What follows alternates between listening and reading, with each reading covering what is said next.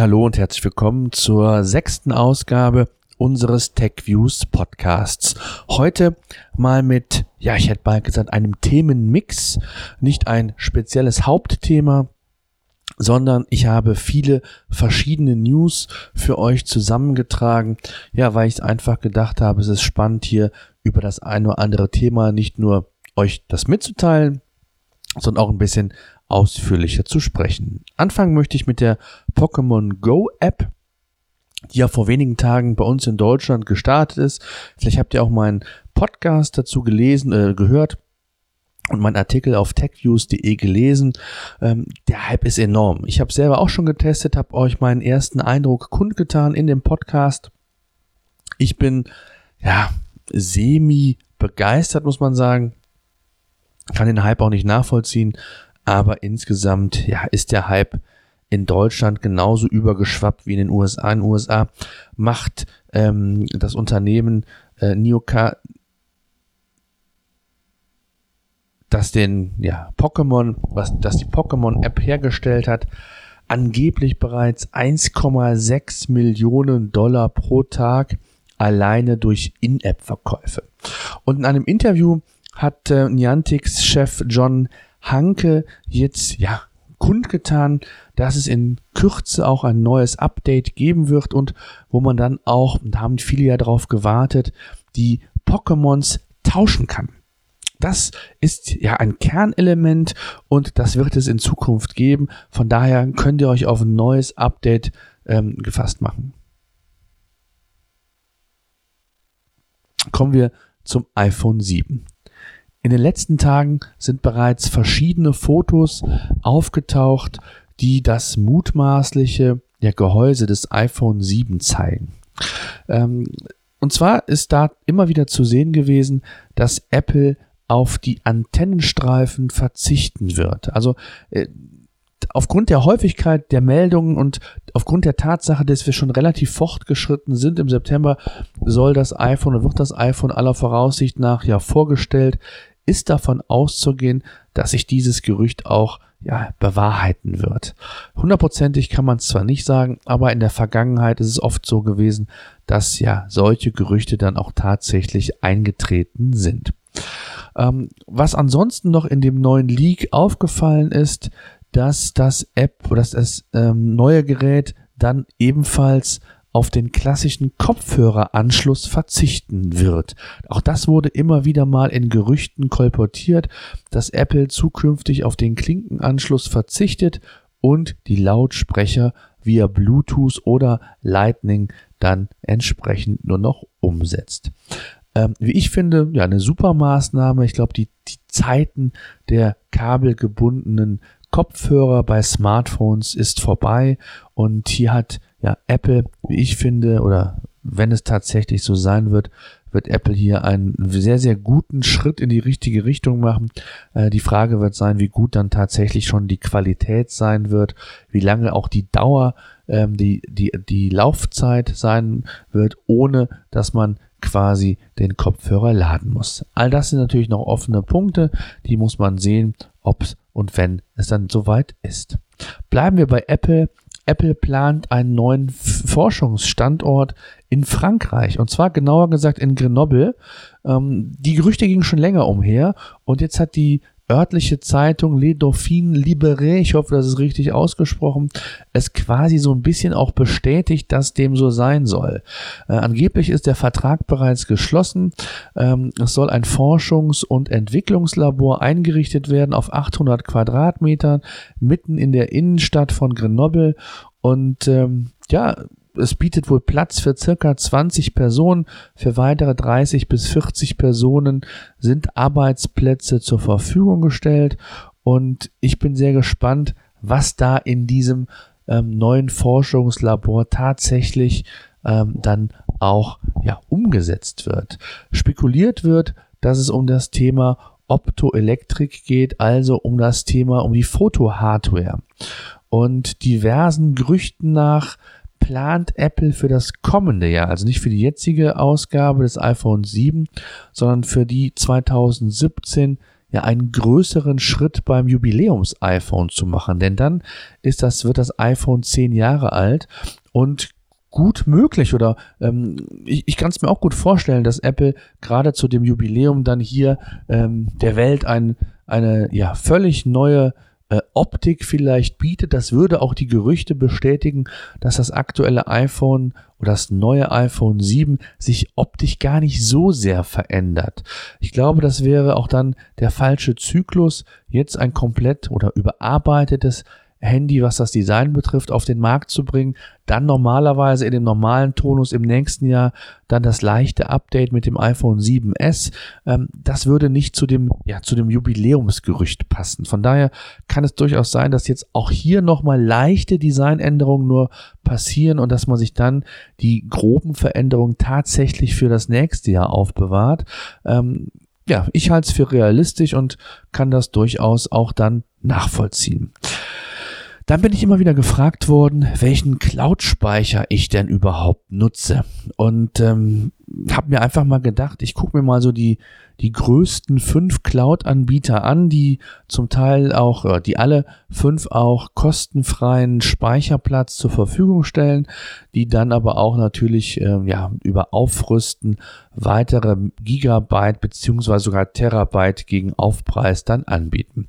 Ich persönlich nutze seit ja, jeher die Dropbox äh, mit einem Terabyte, kostet 10 Euro im Monat, ist es mir aber wert, denn ich finde, die Dropbox ist A, sehr gut connected bei vielen, vielen Apps.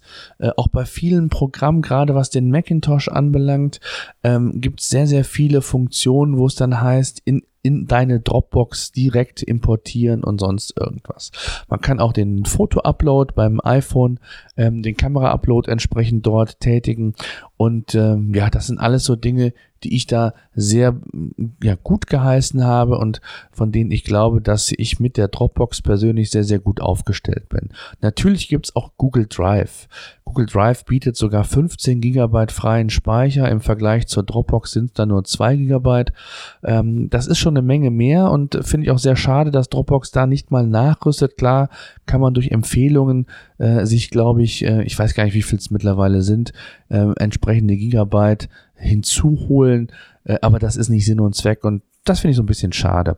Äh, Google Drive bietet ebenfalls die Erweiterung auf einen Terabyte, kostet dann 9 Euro im Monat circa. Das ist immer alles umgerechnet auf Dollar. Ähm, normalerweise den OneDrive, was ja bei Office 365 implementiert ist, gibt es ebenfalls 5 Gigabyte gratis und ein Terabyte kosten 7 Euro pro Monat. Die iCloud-Variante ähm, bietet 5 Gigabyte in der Gratis-Version und 50 Gigabyte für 99 Cent pro Monat. Das ist natürlich auch mal so ein Ding. Klar, wenn man Apple-Nutzer ist, ein iPhone, iPad hat, besteht einfach die Möglichkeit, ist die Vermutung nahe, dass man natürlich auch iCloud nutzt. Das tue ich auch, ähm, insbesondere für meine Updates, für meine, äh, nicht nur für meine Updates, sondern auch für meine Backups, was iPhone und iPad anbelangt. Natürlich den Cloud-Speicher, auch das Streaming von Fotos wird hier ganz offiziell genutzt. Und ich bin auch so an der absoluten Grenze, was die 5 GB anbelangt, muss mir langsam Gedanken machen, entweder an der einen oder anderen Stelle ja zu löschen oder dann auch tatsächlich auf 50 GB aufzurüsten. Also iCloud für mich als ja, Apple Junkie, Apple Nutzer natürlich ein Muss. Und auch hier sind ja sehr viele Features natürlich direkt in die Apple-Welt integriert, so dass es einfach Sinn macht. Angefangen vom Lesezeichen, was abgespeichert wird, nicht nur was iPhone, iPad angeht und, und, und.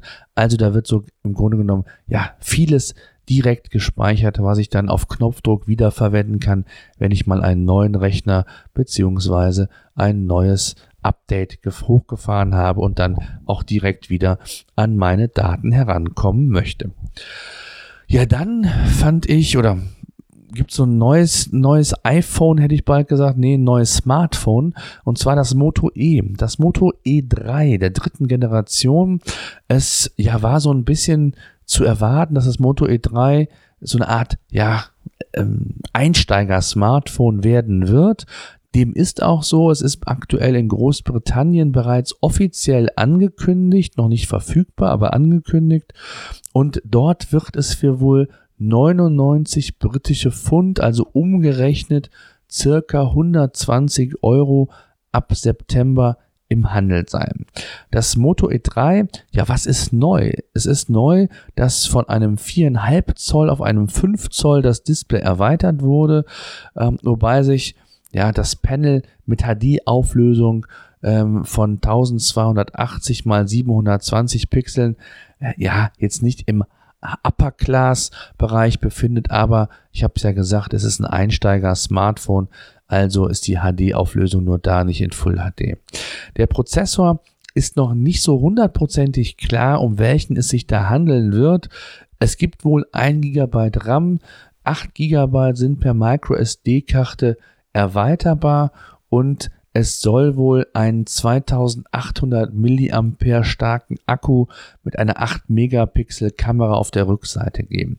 Das ist noch nicht alles so hundertprozentig bestätigt, aber man kann durchaus davon ausgehen, dass diese Angaben stimmen und ja, damit ihr mal so eine Art Überblick bekommt, was sich alles verändert hat. In Großbritannien, habe ich gesagt, wird es Ende September äh, oder für den September ähm, angekündigt und verfügbar sein. Das heißt, es dauert auch dann nicht mehr lange. Ich gehe davon aus, kurz vor dem Weihnachtsgeschäft wird dann das Moto E auch dann in Deutschland verfügbar sein. Ob das 4,5 auf 5 Zoll so die richtige Variante gewesen ist, das werde ich sehen. Ich werde es auf jeden Fall auch testen. Ähm, besser wäre es vielleicht gewesen, auf 4,5 Zoll zu bleiben und das Display in Full HD umzusetzen und das Geld dann vielleicht äh, dafür zu verwenden als für ein größeres Display. Äh, aber das ist meine persönliche Meinung. Ich werde es auf jeden Fall testen und werde euch auch ähm, ja dann sagen können, wie die Qualität ist. Ja, dann möchte ich euch ähm, ja so ein paar Dinge zur Airflow App mit auf den Weg geben. Und zwar mit ähm, die, die App äh, ist ja, oder mit der App könnt ihr äh, beliebige Videos vom Rechner aus direkt zu aktiven Apple TV bzw. Chromecast Geräten im Netzwerk streamen.